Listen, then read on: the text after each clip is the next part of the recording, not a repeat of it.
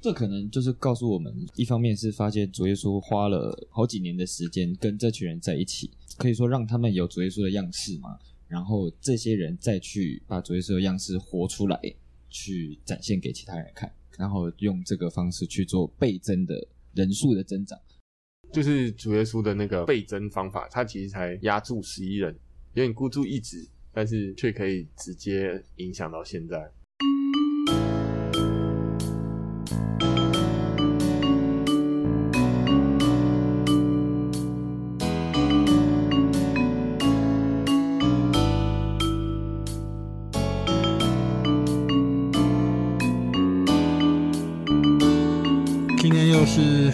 读书会了。啊，读书会，我们要来读《激进做主门徒》的第五章。那今天带领我们呃一起读的是 Brian。我们今天要来读第五章倍增的信仰群体。啊，那我就把时间交给 Brian 了。好，第五章呢，他在讲倍增的信仰群体。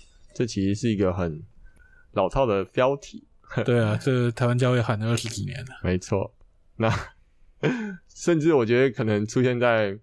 某些教会的周报上面还有可能看到这个标题。对对对对，当年度的教会目标。哎，没错没错，教会倍增啊，信仰扎根，教会倍增之类的。有押韵，单押成一。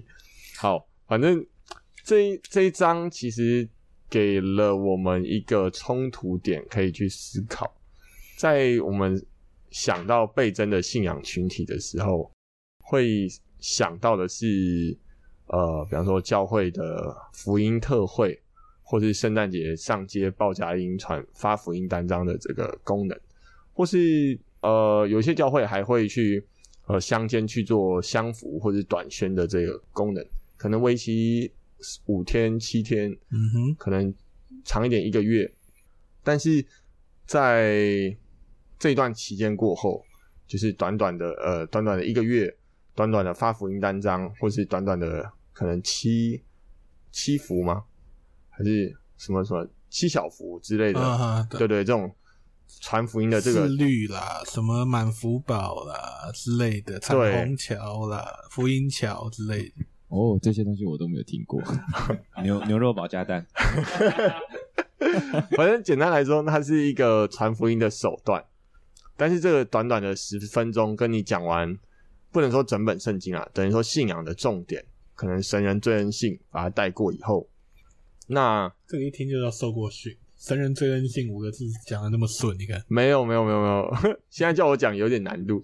你可以十分钟把它讲完。不行，我现在不行。但是把它带过以后，那真的是真的是耶稣要我们做的吗？嗯，这样子。那耶稣叫我们提到，就是他在升天之前，就是宣布了这个大使命。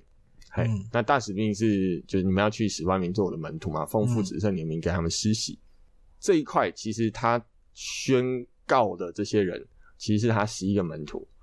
他其实没有宣布说，哎、欸，我现在要开始动员，我现在要开始办，你们要去办福音特会。他只是叫这些十一个人去让每一个人做他的门徒。对对，所以他其实。不是做群众行动的。我们现在其实迷音啊，或者是一些一些宣传团体，会去凝聚一个社群，就做社群工作。嗯哼，对，凝聚共识或者凝聚一些观点。但是其实耶稣凝聚的群体才十一个人而已。你的意思是说，大使命是给这十一个人？对，他布达给这十一个人，可能还会有其他一些妇女，我在。在旁边，但是当当场可能应该不止这十，对，不止这十一个人，但主要是对这十一个人说，对，主要使徒行传就是从这十一个人开始去行动的嘛，嗯，对，所以就我们可以想想看，因为这本书叫《激进做主门徒》嘛，所以等于说，呃，主留给我们的命令是使人做他的门徒，那这个过程是否到今？这个是社会，我们已经把它简化成，呃，我们要去生产发福音单张这件事情，嗯，还是说我们去陪伴一个我们的朋友，让他自始至终都是，呃，我们可能一一辈子就传十一个人、十二个人，但是我们可以把他培育成主的门徒，这样子。嗯，对，嗯，很好的点呢。他中间有举个例子，是在 Bourbon Street，Bourbon，、嗯、对，Bourbon Street，在他在纽奥良传福音的时候，那时候他那个那个区域有点像是 maybe 是西门町的角色，啊、很多双性恋、同性恋，很多呃酒吧，很多饭店，然后或是很多那种次文化群体在那边。嗯哼，那他那时候呃看到哎、欸，其实蛮多街头艺人，那他我们自己来办一张。办办一个小站，然后他就摆一张桌子，然后点几根蜡烛，然后立一个牌子说，呃，上面写就是告诉你未来的命运，免费。啊，这个是英文叫 Fortune Teller 哈啊，告诉你预言者是预言家，预言小站这样子。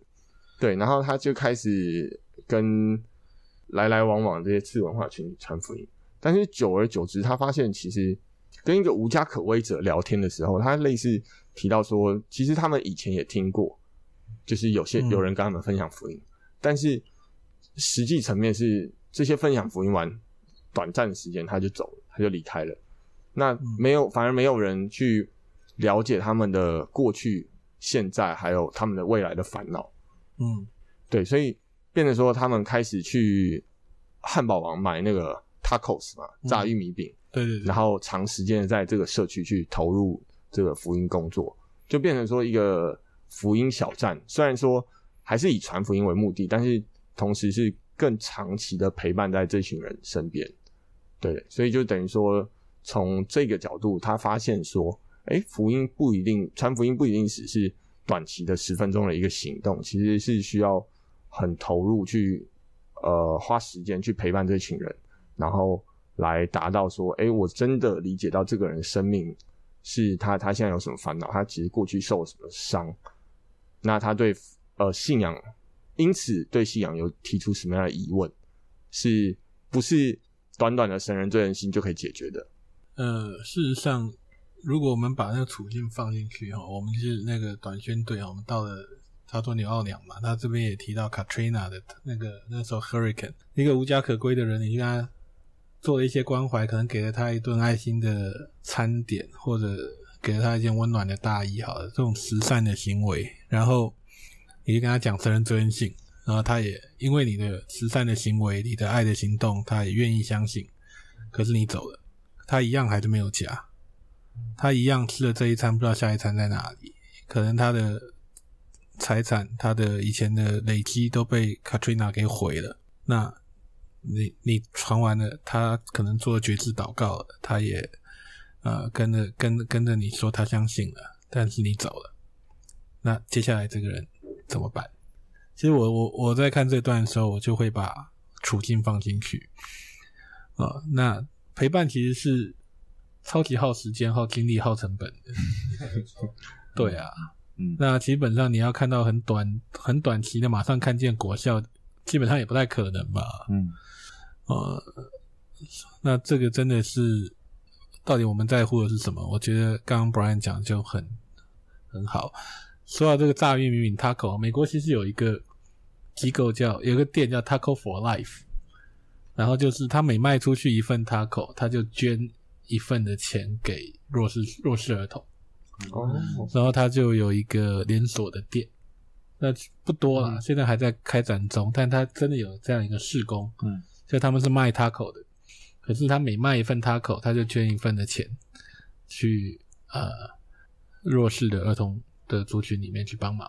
嗯，所以这也是我觉得很棒的一个东一个一个一个商业模式。他们是在盈利，可是那个盈利的利又是拿回来去回馈回馈。对，嗯，对，蛮有意思的。我觉得就是目前为止讨论。的蛮接近我们之前在谈，就是像刚刚讲到短宣队的，呃，那个时候所讨论出来的，算是一小部分结论吧。嗯，就是短宣队其实有些他呃来的来的快去的快，短短的几天之内，你好像带给他福音，让他啊、呃、做决志，但是实际上后面的陪伴或者是呃继续带着他往前走的这个动力也好，或者是说呃人也好，就是不在了。那就很难去让他继续在信仰里面探索，然后加深跟神的关系。那之前也有一些例子，就是在这以前的分享里面有提到说，呃，我记得那个时候是讲说有一个妈妈就是去了一个地方，然后就呃小孩子就跟他讲说，你们就是来，然后就走了，你们根本就不关心我们。那个妈妈就说，好，我每年都会回来看你，就因为你这句话，我每年都会回来看你。后来那妈妈也真的回去，这种这样子的决定，我觉得就很让人。呃，感动，然后那个小孩一定也可以从这个过程中感受到，呃，可能他之前就觉得被骗，但是也因为这个妈妈这样子的动，呃，这个行为，他可能又重新对，呃，这样子外地来的人有一些更更多信任吧，我觉得，嗯哼，嗯，然后也可以透过这个来加深他跟神的关系，我觉得这样子有这样子的，哎，这是这个妈妈很伟大。嗯嗯嗯，明明原本是一个不认识的人，但是他因为这样子的陪伴，就比较符合刚刚，就像刚刚 Brian 前面讲的这样子陪伴的这个，这个要怎么讲？陪伴的一个做法，陪伴的一个做法，领人归族的一个做法，这样子。嗯，我我很好奇的问一下啊，这边我们的伙伴也都很年轻啊，你觉得现在真的是一个还在像以前一样？呃，我去呃碰到一个没有信主的人。然后我就跟他说：“你知道你有罪吗？你知道你是罪人吗？你知道神爱你吗？你知道神为了你，呃，付上付上救赎的代价吗？是人都犯的罪，赶快归归向主。基本上就是就是把事律讲一遍了哈。你有罪，神爱你这样子，然后神拯救你这样，你愿不愿意相信这样？现在如果对弟弟妹妹们，就是年轻的一代哈，比如说大学以下、高高中的国中生，我去这样讲有用吗？一定没用吧。”我但我觉得在就是类似相对主义的这个观点底下，他会他会尊重你的想法，但他不一定会相信，嗯、他会他愿意听，不不一定啊。如果他注意力是放在你身上，他愿意听，但他会觉得说 你在攻击你消为你的这样，哎、欸，对对对对对对，你有你的看法，我有我的看法。可是我觉得你这个状况是他在教室里面，他走不了。对，如果你在路上的话，他不一定要听，他不一定要理你。没错，没错。对啊，对啊，对啊。就我我所以呃，而且现在是很多有关年轻世代研究都说，其实他们要看榜样嘛。嗯，就你这个人传的东西跟你活活出来的到底是不是一致的？对啊，我觉得这是很有意思的啦。因为今天他这一章后来也提到门徒嘛。嗯，嗯，那到到底到底到底到底什么是门徒？我我今天上了教会的。呃，门徒训练的课程，我毕业，我拿到我拿张证书，我就是门徒了吗？嗯，对，恭喜你，门徒 Level One，对，初心者解解解锁了，可以可以继续打怪升级，是这样吗？我不知道这本书，呃，大家有什么针对这部分有什么可以回馈的分享的？这张其实叫做倍增嘛，嗯，然后所以第一个想法就是说，那倍增到底要倍增什么？对，然后倍增倍增什么，就会刚刚前面讨论听起来就会觉得说，好像教会一直在谈倍增，但好像如果用教会的语言，就一直没有果效嘛。嗯，而且这二三十年，所以才一直谈倍增。没有没有更快。那这所以就会下一个问题就会去问说，那我们如果以基督教的的这个生基督教界教会的眼光来说，到底他们怎么理解倍增这件事情？那除了只是，难道只是会是量的问题吗？还是说对教会人要很多，要做满？对，对，所以是量的倍增嘛？那如果是值的倍增，那又会是什么东西？值其实很难量化，所以是直性的。对，它其实有点难去用一个什么数字指标去去说。就如同我刚刚讲，我最多就是让我教会的信徒们百分之七十都上过门徒训练课程，这样。唯一可以量化的东西。那我下一个就会想到的就是说，那为什么这二三十年间，台湾的社会面临到这么大的变迁的过程，我们还是用一个形式在理解怎么做倍增这件事情？就比如说同一个指标，对啊，或者说，哎、嗯，为什么是传福音，它就会是一个目前在街头上传福音是一个好的方法？为什么台上门徒训练是一个好的方法？嗯，然后为什么办什么满福宝是会 是一个好的方法？对对对为什么它会是好好的方法？是怎么去？就是我觉得它牵扯到你怎么去思考倍增这件事，那就会很奇怪。就是因为好像这样的一个方式，在作者他这这一章里面所提到的，他好像认为说这是一个问题，对，这这这是一个值得被探讨的一个问题，对，嗯，那你们对这个问题有什么样的回应呢？或者说，我反而想知道说，如果台湾是，呃，讲难听一点，二三十年来都僵化了，那国外就没有这样子的状况吗？国外就一直在求新求变吗？还是他们也有他们既有的？固定的一些模式，然后他们也觉得，哎，我们过去来都是这样做的，然后就没有变化。教会，我们知道教会一开始都是从呃中东地区嘛，以色列，然后开始保罗传到欧洲，嗯，然后后来君士坦丁国教化，哈，把基督教国教化。那有人就说，从这个时候开始，教会就进入了一种组织，嗯，啊，就开始有阶级啊，然后各种的，因为跟国家政治体制搞在一起了嘛，所以也慢慢的有上下尊卑的这个东西出来，嗯，它变成组织。然后后来等到呃到了美国呢，人家就说教会到了美国就像企业，对，像企业像公司。其实很多年以前，美那种 mega church 的这个这个大型教会的这个概念也是从美国开始的嘛，从。嗯马恩峰教会的直奔标杆那本书出来之后啊，大家就很疯的都想要成为呃一个人数众多的教会。那时候倍增倍增也是喊的最最大声的时候，然后我们都是像我们的教会坐满人，然后然后成为所谓的航空母舰哈，可以带着大家一起飞哈。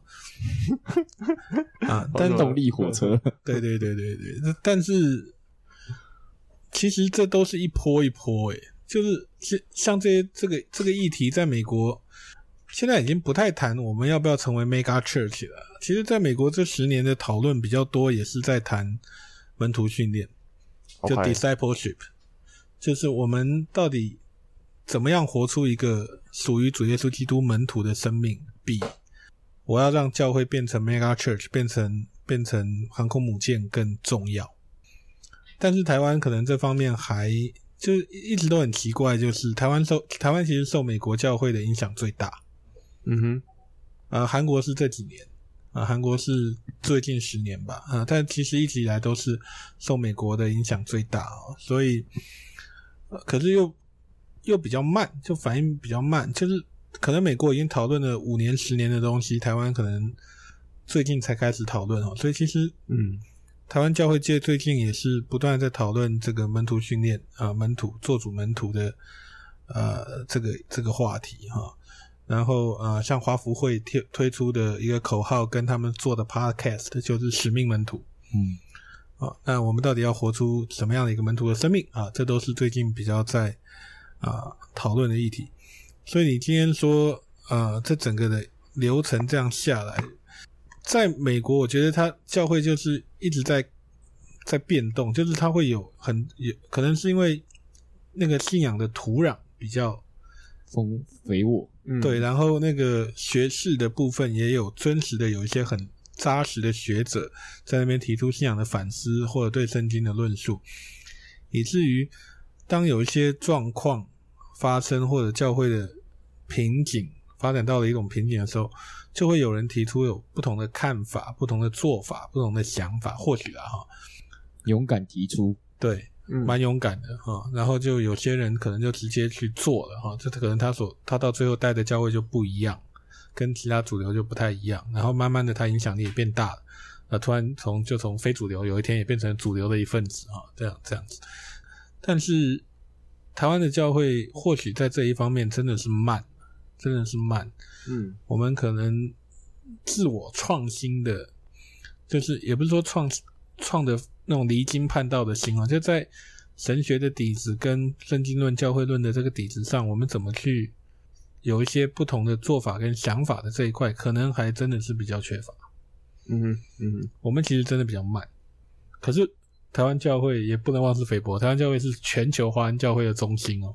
就美国的华人教会、大陆的华人教会都会在乎台湾的教会跟台湾呃的教会最近有什么论述啊，在做什么啊，或者有什么样的呃风潮啊？啊，真的吗？美国华人教会不是跟着美国教会？没有，没有，反而没有。他们应该更近，但是不是跟着香港。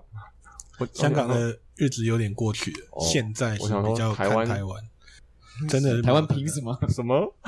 居然 对，对，真的现在是真的比较看台湾，以前以前是真的看香港，香港以前，但现在香港因为各种大家知道的原因嘛，所以现在也是面临到一种一种状态了哦，很多那种信仰跟现实的挣扎。对但是从刚刚你这样子描述，我听起来台湾可能面临的状况比较是，呃，第一个是不愿意改变，呃，不改变的比较慢。改变的慢，或者是说他习惯于现在的状态。然后再来第二个就是不愿意做那个不一样的的的人，因为刚刚比如说我有问到说，哎，美国是怎么在求新求变，然后你就会说，哎，有一些人他有不同的想法，然后他就做。慢慢的就可有可能让自己的意见成为主流，但台湾可能是偏向于就是我有不同的声音，我就先不要发表，我看看大家怎么样，然后呃发现大家都是这样做，那我也不好意思呃跟大家不一样。那可能是文化的问题吧。对，我觉得就像文华人的文化可能就是这样子，而且他美国也有那个资源，就像我想今天如果大各位有在用手机圣经的基督徒。你手机的圣经的那个软软体，应该可能就是呃，Life Church 啊，棕色的那个 Life Church 出的那个，嗯嗯，那个那个圣经软体。但当初它也不过就是一个教会，为了那他们是锁定年轻的世代，所以他们破先河的发展了圣经的 APP，对，然后。就从此变全世界大家都愿意去下载，愿意来用，变成一个很好用的工具。但当初也是一个教会啊，他为了要回应他的牧养群体，他投资做了这样的一个 APP。然后有人就哎有这个，然后我也就再做新的了。对，反而不是从一个宗派或者是从一个全国性的联会，因为我们要来牧养年轻的世代，所以我们开发这个，而是有一个教会，他要他的群体就是这个。所以他做了这个，那大家就拿来用。但对这个教会来说，他在创新啊，嗯，是没错。对啊，他在创新啊，嗯哼。然后现在其实大家都在用，而且它现在也是最强大的圣经 APP，嗯，有各种语言的圣经。但它其实当初也就不过是一个教会的产物，这也算是一种从小做到变成主流的例子。呀，我觉得算是一个例子吧。就是他他其实也没有也没有。想到这样吧，我觉得当时对，但诶，他就是这样改变了一些东西。嗯，所以我就我觉得刚才听起来有一个信仰生活的实验的精神，就是等于说，其实信仰不光是呃自古而来，不能说古啦，就是一个历史传承的一个生活模式，而是等于说，我们基于我们对圣经的认识。其实可以做一些在生活中的尝试，比方说，比方说 App 开发，比方说，可能我们跟我们朋友聊天，或是我们我们在讲领人归主，有点这个题目有点大，但是太远了，对，太远了。但是等于说我们在跟我们的同事或是同学聊天的时候，是值得一做，不是把他带到教会而已，而是能够。从头到尾都一直陪着他，这个有点难，我觉得，但是我觉得是值得一试的。那试着试着，有可能就变成我们一一生都是，就像保罗跟提摩太的关系一样。嗯，对，就是你要效法我的榜样，就 不是不是说耶稣，但是他就保罗叫提摩太学我。对对对，我我觉得 Brian 讲的其实就书里面一百三十八页这边在谈的嘛，那个。呃，举例来说，想象一下，去并且带领一个人相信基督，然后为他施洗，使他认同基督和他的教会。接下来呢，怎么办？这个人要如何学习每天与耶稣同呃与耶稣基督同行？那他也提出来，就是呃教导不是只有上一个课啊、呃，一个人在台上讲了半天，下面的人都在听啊、这个当然也是好。他说这是。演讲式的教学是有益处的，但是，呃，他也强调了耶稣是要命令我们去教导别人，也就是说，我先教你，那、你要有能力去教导别人。嗯，我而且我的责任不是说今天我教你就好，是我要陪伴你到底可以去教导别人。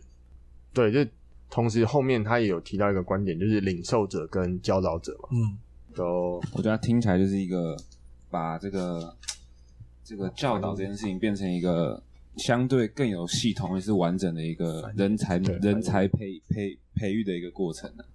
就是我们彼此都在培育彼此，成为一个下一个可以可以教导别人的那个。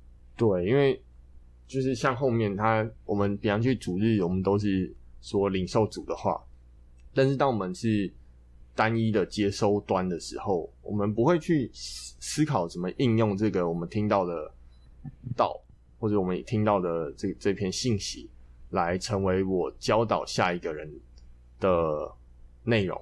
那这时候就会变得比较被动，等于说哦，我听。我会选择我想我想吃的菜，我想吃的、嗯、我想听的内容，而不会是想说融会贯通说，哎、欸，这个从头到尾他提了什么东西，那我未来我会怎么去分享这个观点？嗯、对对对，所以如果说今天我们的这个叫什么 mindset 怎么翻啊？预设立场吗？嗯，我们预设立场换了，是说我们听信息不光是为了我自己，其实为了我下一个。会分享信息的那个人的时候，那这时候我们听信息的角度也改变了。嗯，对啊，而且我觉得刚刚讲有一百三十八页嘛，一百三十九页作者这边也是很有意思啊。他说：“我们如何有效的教导刚重生的基督徒查经方法？嗯，安排他报名下一期的圣经研究课程，还是和他一起坐下来带领逐步认识你所学会的查考圣经的方法？”啊，这让我想到的就是，今天有一个人可能信主了，绝志了，然后那基要真理班啊，教会这这半年没有开，然后我就把它摆着，等到教会下一次报基要真理班的时候，我我跑去跟他讲说，哎、欸、嘿，某某某，那个那个教会要开基要真理班了，你现在绝志了嘛？哈，你要去上课哦，我帮你报名。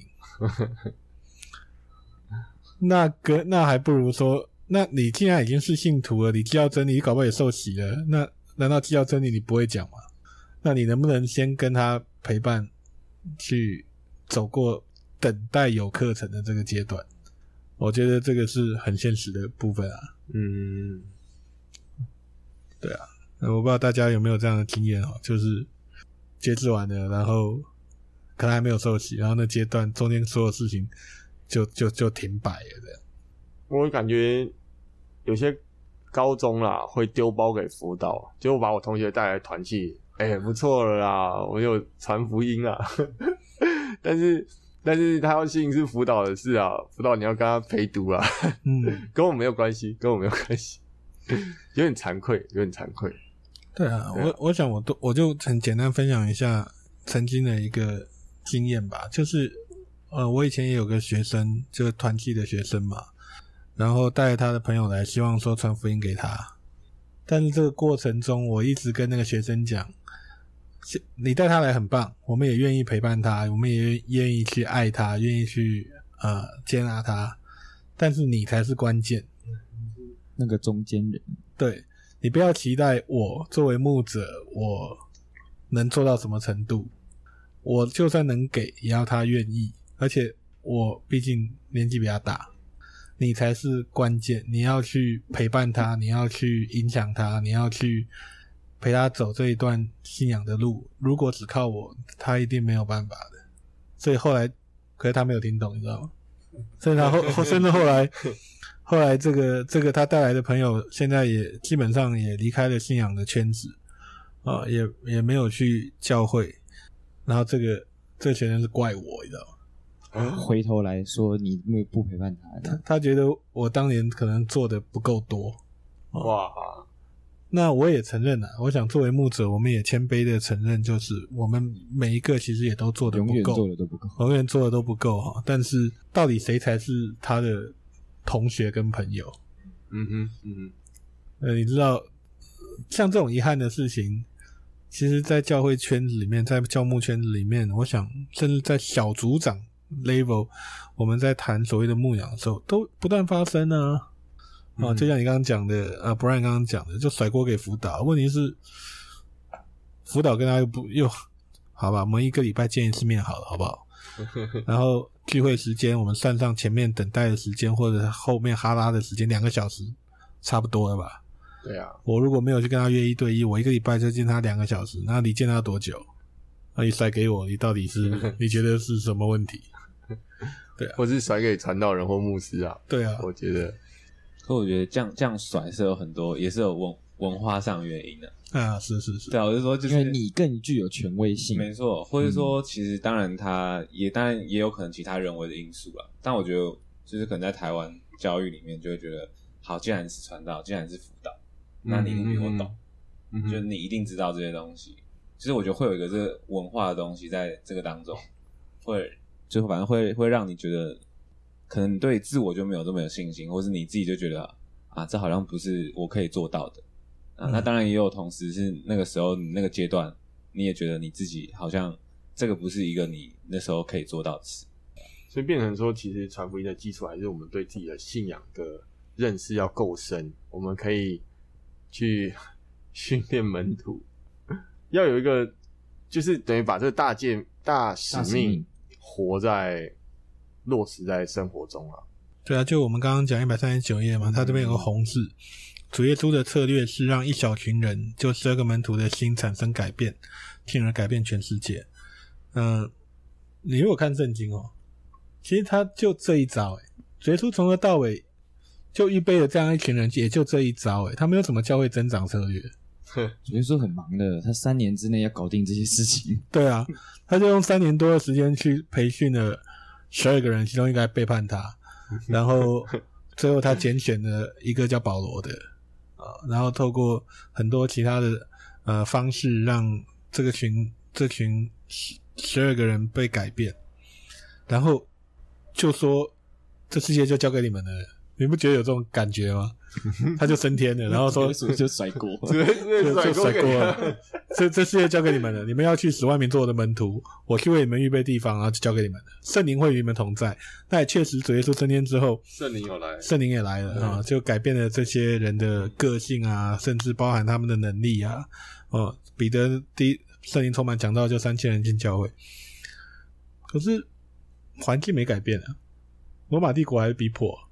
犹太人还是在罗马帝国统治之下，那在这种状态下，孤注一掷，只压在十二个人身上，你不觉得也蛮有意思的吗？主 耶稣对他们信任度很高啊，花了三年陪伴，总不会毫无成效吧？我觉得十十一人好了，嗯，我们加个保罗嘛，我们算十二，十二人。那彼得讲个道就有三千个人，哇！可是你要知道，那个时候毕竟耶路撒冷城还在罗马帝国的管制之下，嗯，这三千个人去组，等于组组织了一个人民群体，嗯哼，在罗马帝国的眼睛眼皮子底下，一群犹太人组成了一个人民群体，那活该被逼迫。对呀、啊，三千人哦，不小，三千人不小。而且后面还有可以申请一个协会，后后后面还有很多人加进啊，加进来啊，就是主耶稣的那个倍增方法，他其实才压住十一人，有点孤注一掷，但是却可以直接影响到现在。这可能就是告诉我们说，一方面是发现主耶稣花了那么长好几年的时间跟这群人在一起，然后等于让他们。可以说让他们有主耶稣的样式嘛，然后这些人再去把主耶稣的样式活出来，去展现给其他人看，然后用这个方式去做倍增的的成的人数的增长，而不是主耶稣跟他们说，你们要去倍增要增长啊，我要多少多少人归信我啊，这样就是等于是耶主耶稣用长时间的生命陪伴生命，让这些人学会如何用生命陪伴生命，然后再去。把这个福音传出去，这可能才是耶稣想要的所谓倍增万民做主门徒的方法嘛？对，因为你刚才提到一个长时间培训的、这个，至少花了三年嘛。三年，对，所以其实作者在最后一百四十三页的那个训练门徒还是失去影响力，也有提到说，我们一直很向往像能像彼得那样一个晚上就有三千人归主，但是其实耶稣他花了三年。才找了十一、十、十二个，然后一个背叛。这其实这个三千人也是有长时间的累积，或是长时间的陪伴底下，他才有这个果效。那那那我们今天更不可能去向往说，我们其实就仿照彼得的讲道法来来招人，而是其实应该是照耶稣的方法，长时间去陪伴几个人。就是我觉得变的是我们现在是反过来了。对对对对对，招一堆人进来，然后又短时间要他们都变成那十二个门徒。对。实际上是没错，是不太可能，很反讽。可是大家都这么做，哎，很反讽。你你刚才让我想到一个事情，我不知道这样问对不对啊？就是圣耶在新约里面，耶稣做很多很多神迹嘛，他医治谁谁谁，让谁谁谁瞎子看得见，然后呃瘸腿的能站起来走路，然后这些人就出去说哇，我可以站起来，我看得见了。然后这些人就 没没有再提到他们了，因为耶稣就只在他们生命就做了这么一件事情，然后。然后这个人生命改变了，但是然后呢？他，嗯，我要怎么问？他有没有再继续让更多人来认识神？还是他只是说，哎，我我被治好了，我被治好了？这样，就这感觉有点像是你去参加一个特会，然后哇，你心里澎湃啊，哇，原来基督教是这样，哇，好酷哦。然后你确定吗？通常第一次去参加特会，都会觉得这些人在干嘛？哎，不一定啊，有些人是因为这样而受到感动的，哦、那他是不是就？那就是有点那种感觉嘛，就是你经历了一次很不一样的体验，也许你很新鲜，觉得很兴奋，然后后面就没有了。嗯，那就是对我，我是在想，就是耶稣陪伴了十一个人三年的时间，跟他在一个人身上给他奇迹般的的修复，然后，诶，其实如果在历史上留名的这个，仔细看经文，有一些耶稣医治的人哦，他是有出去宣讲。他们有回头去把他所经历的事情去分享，对。那也有一些是选择就是跟随了耶稣，可能就成为后面耶稣后面跟着大群里面的其中一个。嗯，有有一些有这样的记载啊，嗯、就如果看经文，但也有一些就是他可能就消失在历史的舞台，就起码在圣经的历史的舞台里面，我们后没有看到后续。嗯、但但其实每次讲到这种没有后续的重要人物。我第一个想到的是耶稣的肉身父亲 约瑟，那位木匠约瑟，后面几乎都没有提到，你知道吗？可能他也，对，这也是蛮有意思的。可能他也不信吧？没有，没有，没有，没有，没有。他他在天主教是圣徒哦，不要这样。但是那个基督徒对世界失去影响力这个题目啊，作者有提吗？我我觉得我们可以讨论一下，简单讨论一下这个题目。你们觉得呢？我们真的对世界失去影响力了吗？还是？甚至我们不要说世界好了，我们对台湾啊有失去影响力吗？台台湾影响力哦，我是觉得那个台台科剧场 YouTuber 蛮有影响力的，但是好像几年前选举的时候有有一群基督徒跳出来，那时候的影响力蛮蛮负面的，有人就觉得 呃，呃一些负面的印象造成的了，对对，负面的印象造成的。我觉得以以以我来说好了，我觉得在生活中的影响力蛮蛮低的。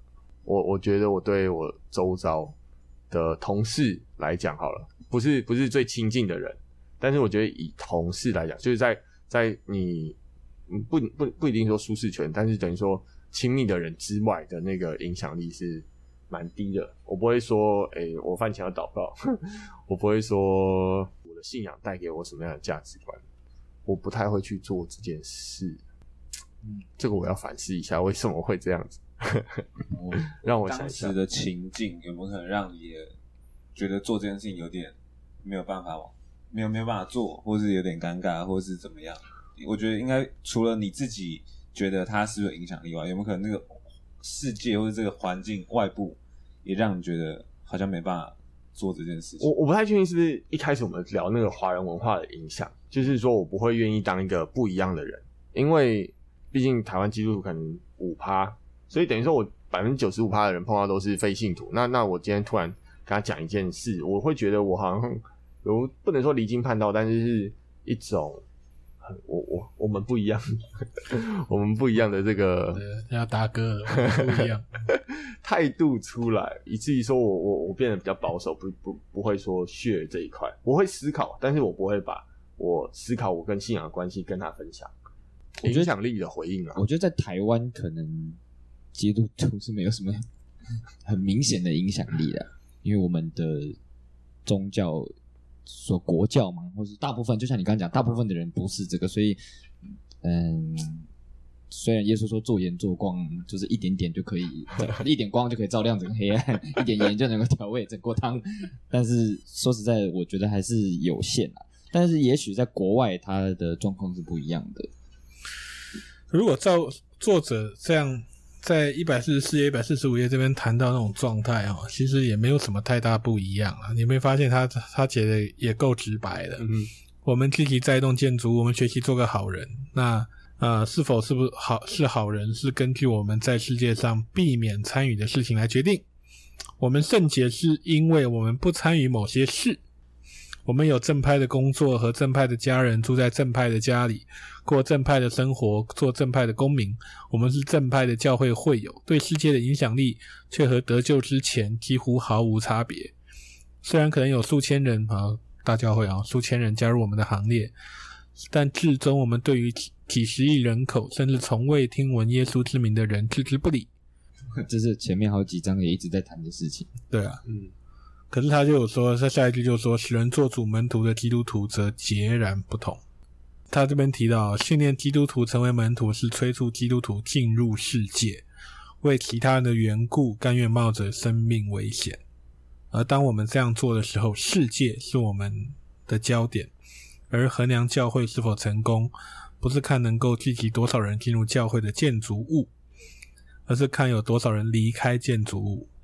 和他们训练的门徒一起迎向世界的挑战。所以简单讲，聚是为了散，我们聚是为了散。嗯嗯，哦，不是为了打，打一下之前讲讲到题目了，没有，这个一直是我的心得。OK OK，因为毕竟我们聚会都是要结束的嘛，所以我们一定要被迫四散。所以像就如同各位听众在听这这一段的时候。也会结束的嘛，他们不可能一直听下去嘛。嗯，听完了这一句，听完了这一段，可能继续听下一段，或者是就停下来做其他事情。嗯，总是会结束的啊。问题在于，包含作者在这边提到的，那就结束之后，然后你散会了，你进入世界了，回到职场，回到学校，回到家里面，然后呢？对啊，然后呢？我们。如果没有在那种场合里面活出，呃，就作者讲的嘛，进入世界为其他人的缘故，甘愿冒着生命危险，那还是只过着自己想要的，追求自己想要的，啊、呃，那那我们真的是要好好检讨，好好思考一下，不敢说检讨啊，对啊，那但但但是这种信仰生命才是真的啊。对不对？呃，作者这边也提嘛，我们绝对不会认为接着一个礼拜在指定地方聚集一两次聆听讲道信息就能成为耶稣的门徒。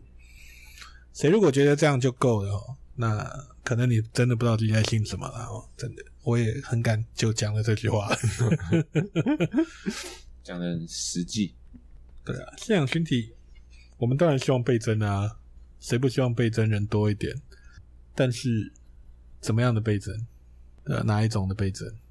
可能一般是想要彼得那样子的倍增，但是实际上可能是想要耶稣这样子的倍增啊，一变成十一啊，或者是一变成十二，而不是一变成三千。对啊，其实有的时候在读那段《使徒行传》的经文，我作为一个服侍神的人，我也会在想，教会突然间来三千个人，这三千个人是因为看到了神迹奇事，就是。突然，我们都会讲别国的方言，嗯哼嗯嗯，然后别国的乡谈，然后讲了一篇道，然后指出我们跟随的那位那个人就是你们一直在等候的弥赛亚。然后好，三千人进了教会了，怎么牧啊？你知道吗？我也会在想怎么牧啊？突然进了三千个犹太人到教会，我们只有我们真正受过拉比教导的大概就十一个人吧。那时候再摇出一个马提亚，十二个，嗯。